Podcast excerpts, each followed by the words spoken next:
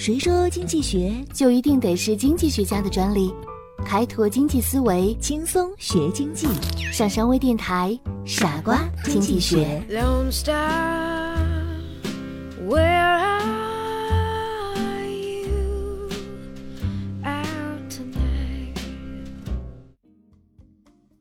你对价格敏感吗？今天我们聊一聊尾数定价。欢迎收听今天的傻瓜经济学，我是上山。快过春节了，小敏和妈妈一起去商场采购年货。她小心地挑选着每一件商品，结果发现货架上的商品价格标价极少是整数，且多以八或九结尾。比如说，一瓶海飞丝。去屑洗发水的标价是二十二块九，一袋鲜豆浆的标价是零点八元，一个牙刷的标价是六点八元，牛肉每斤二十九块九，就连一台笔记本的电脑标价是八千九百九十九元。小敏很不理解，就问妈妈：“诶，如果采取像二十二、一元、七元、三十块、九千块这样的整数价格，不是更容易让人记住吗？”而且收银台汇总几件商品价格的时候，可以更加的便捷，也不用找零钱了。可是妈妈笑了笑，却回答不出小米的问题。如果小米的妈妈了解尾数定价的含义，就可以回答小米的疑问了。商家这样的定价策略就是尾数定价策略。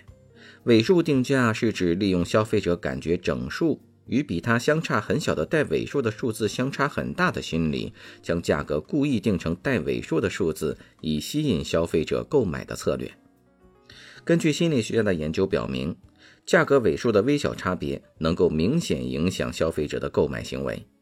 在西方国家，许多零售商利用这一心理特点来为商品定价，而目前这种定价策略已经被商家广泛的应用。从国外的大超市。大型百货商场到家电、汽车都开始采用尾数定价策略。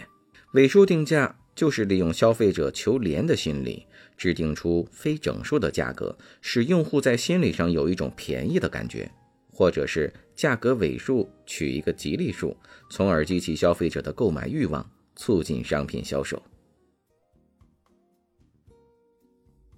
目前为止，尾数定价策略已经被我们广为习惯，而且随着二维码的使用，那点零钱我们都已经不去介意了。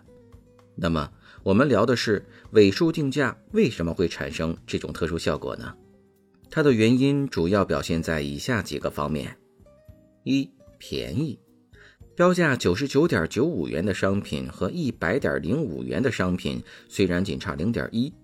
但前者给消费者的感觉是还不到一百块，而后者却使人产生一百多块的想法。因此，前者可以使消费者认为商品价格低、便宜，更令人易于接受。第二个原因是精确，带有尾数的价格会使消费者认为企业定价是非常认真、精确的，连零头都算得清清楚楚，进而会对商家或企业的产品产生一种信任感。第三个，吉利。由于民族习惯、社会风俗、文化传统和价值观念等的影响，某些特殊的数字常常会被赋予一些独特的含义。企业在定价时，如果能加以巧用，其产品就会因之而得到消费者的偏爱。而如果从价格形式上不加区分地采用技法雷同的尾数价格，也必然混淆各种业态之间的经营定位，模糊业态之间的经营特色。也不利于商家发挥先进零售业态的优势，实现企业快速发展的目标。所以，我的最新专辑《我手写我心》，售价只有九块九，欢迎大家收听订阅。我们下期节目再见，拜拜。